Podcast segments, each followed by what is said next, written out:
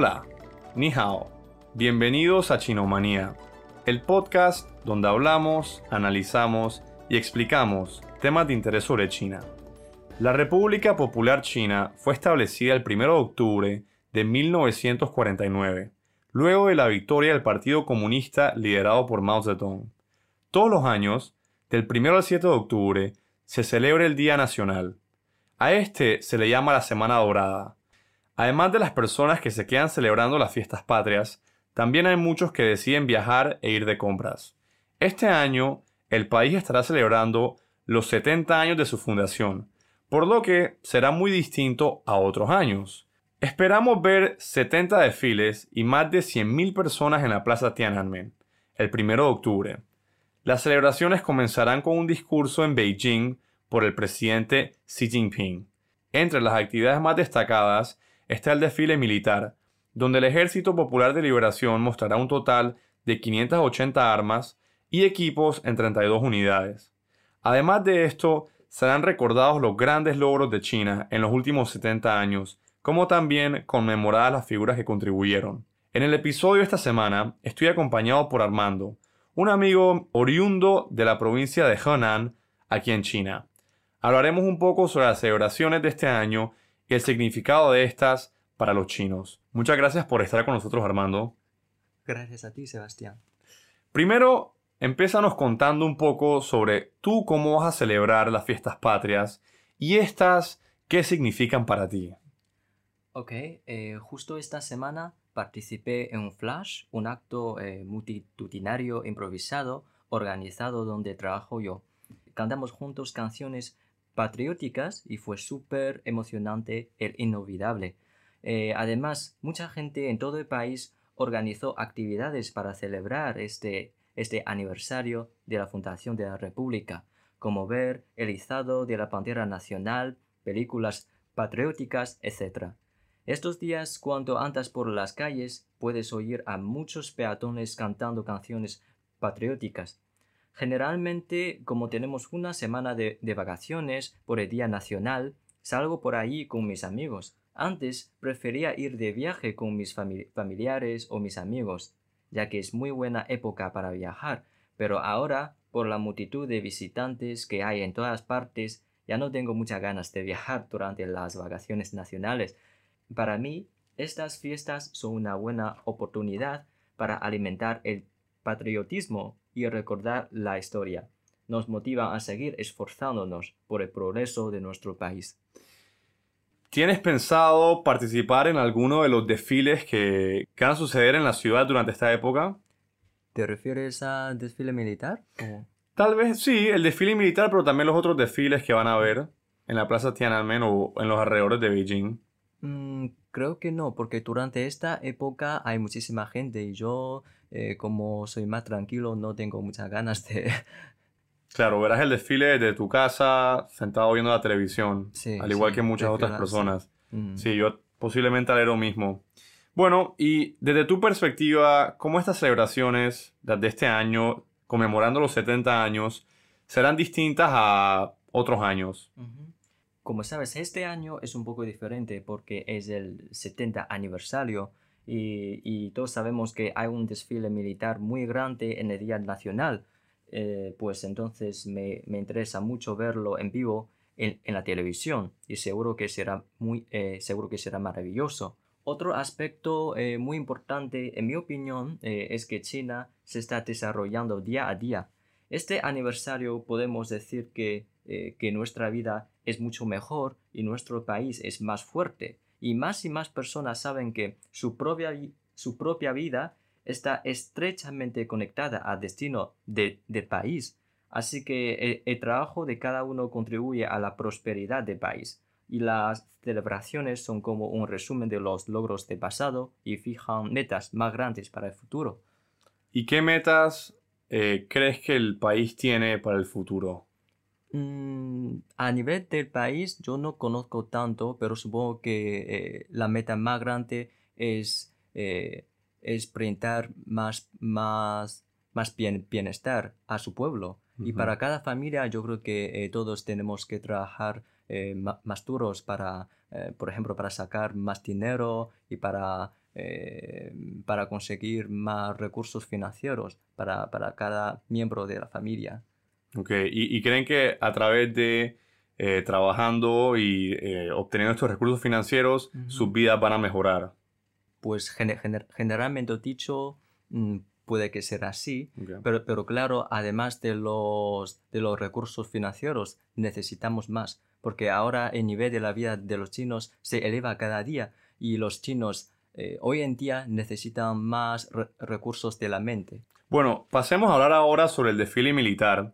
Eh, las últimas semanas hemos visto que el área donde va a ser el desfile ha estado completamente cerrada, ya que hay prácticas de el ejército y aquellas personas que van a participar. Esta será la décima octava vez que vemos un desfile militar desde el establecimiento de la República. La última vez creo que fue en el 2014 o 2015. Más o menos. Más o menos, ¿verdad? Fue hace como 4 o 5 años aproximadamente. Aquí podemos ver que China tiene toda su disposición para defender sus intereses y la capacidad de celebrar operaciones mutuas con otros ejércitos de, otros países. Además de esta impresión, ¿qué otra impresión crees que el mundo se lleva de China tras estos desfiles? Pues en mi opinión, primero creo que eh, esta militar, eh, eh, pues primero creo que este desfile militar va a mostrar armas y equipos más avanzados de China, ¿no? entonces yo creo que el mundo va a sentir que la transparencia del ejército chino se ha elevado y yo creo que también se va a seguir, se va a seguir elevando aún más. Y segundo, mm, y también muy importante es que eh, cuanto más fuerte sea el ejército chino, más puede aportar a la paz mundial y el mundo va a ver la determinación de China para defender su soberanía nacional y contribuir con todo lo que esté en su mano a todo el mundo hablemos un poco ahora sobre cómo eh, funciona el ejército en China. ¿Todas las personas tienen que servir servicio militar? Mm, no, creo que no. Porque eh, en, China hay tanta gente, eh, no hace falta todo el mundo. que esté enlistado. No. Ok, ¿tú serviste servicio militar? Yo no. Tú no. Mm. Pero tienes la opción de servir y también la opción de no servir. Y todos tenemos la opción. puedes elegir si quieres. Ok, no, muy interesante, muy interesante. Bueno, en Panamá no tenemos ejército. Ah. Así que no tenemos que servir y no tenemos la opción tampoco de servir. Eh, hablando de Panamá, durante la semana de fiestas patrias, muchas personas van al interior del país a celebrar el folclore y tradiciones de los lugares que durante el año no tienen oportunidad de disfrutar. ¿En China sucederá algo similar en alguna parte del país? Mm, yo creo que es un poco diferente. Los chinos a quienes les gusta bailar no son demasiados, como mm. sabes, eh, y la mayoría eh, de los chinos tiene otras formas de divertirnos. Eh, pero sí hay muchas galas y festivales durante esta semana y yo creo que podemos ver muchas actuaciones muy buenas y en el Día Nacional también podemos ver un gran, un gran espectáculo de fuegos artificiales en Beijing. Bueno, muchas gracias por estar con nosotros hoy Armando. Muchas gracias. La palabra en mandarín de esta semana es Qingjie, que significa Día Nacional. Ahora invitamos a Armando a decir la palabra de esta semana. Qingjie. Como repaso, la palabra de la semana pasada fue Xianggang, que significa Hong Kong.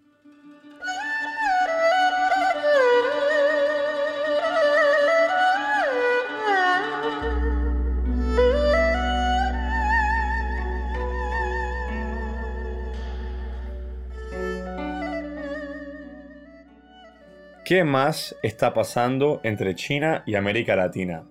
Al margen de la 74 sesión de la Asamblea General de las Naciones Unidas, China y Panamá acordaron avanzar en las relaciones bilaterales basadas en el beneficio y respeto mutuo. El consejero de Estado y ministro de Relaciones Exteriores de China, Wang Yi, se reunió con el ministro de Relaciones Exteriores de Panamá, Alejandro Ferrer. Desde que asumió cargo, Ferrer se ha adherido firmemente a la política de una sola China y ha impulsado activamente las relaciones bilaterales.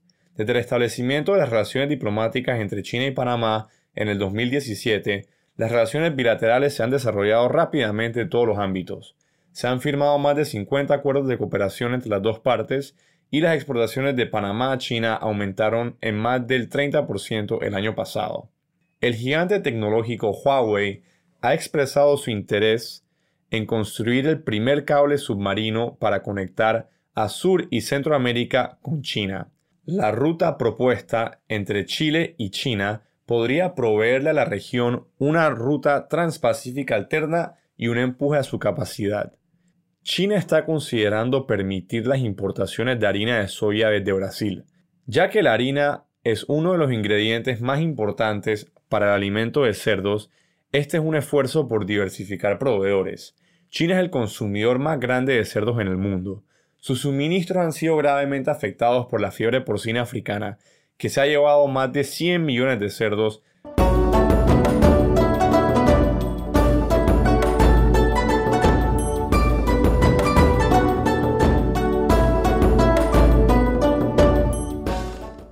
Muchas gracias por su atención. Me pueden seguir en mi cuenta de Twitter en arroba sebasnarjo. Me despido desde Beijing. Hasta la próxima. Zaijian. Chino Manía es una producción de la prensa dirigida por Sebastián Naranjo, editada por Miguel López y música de Wayfrog.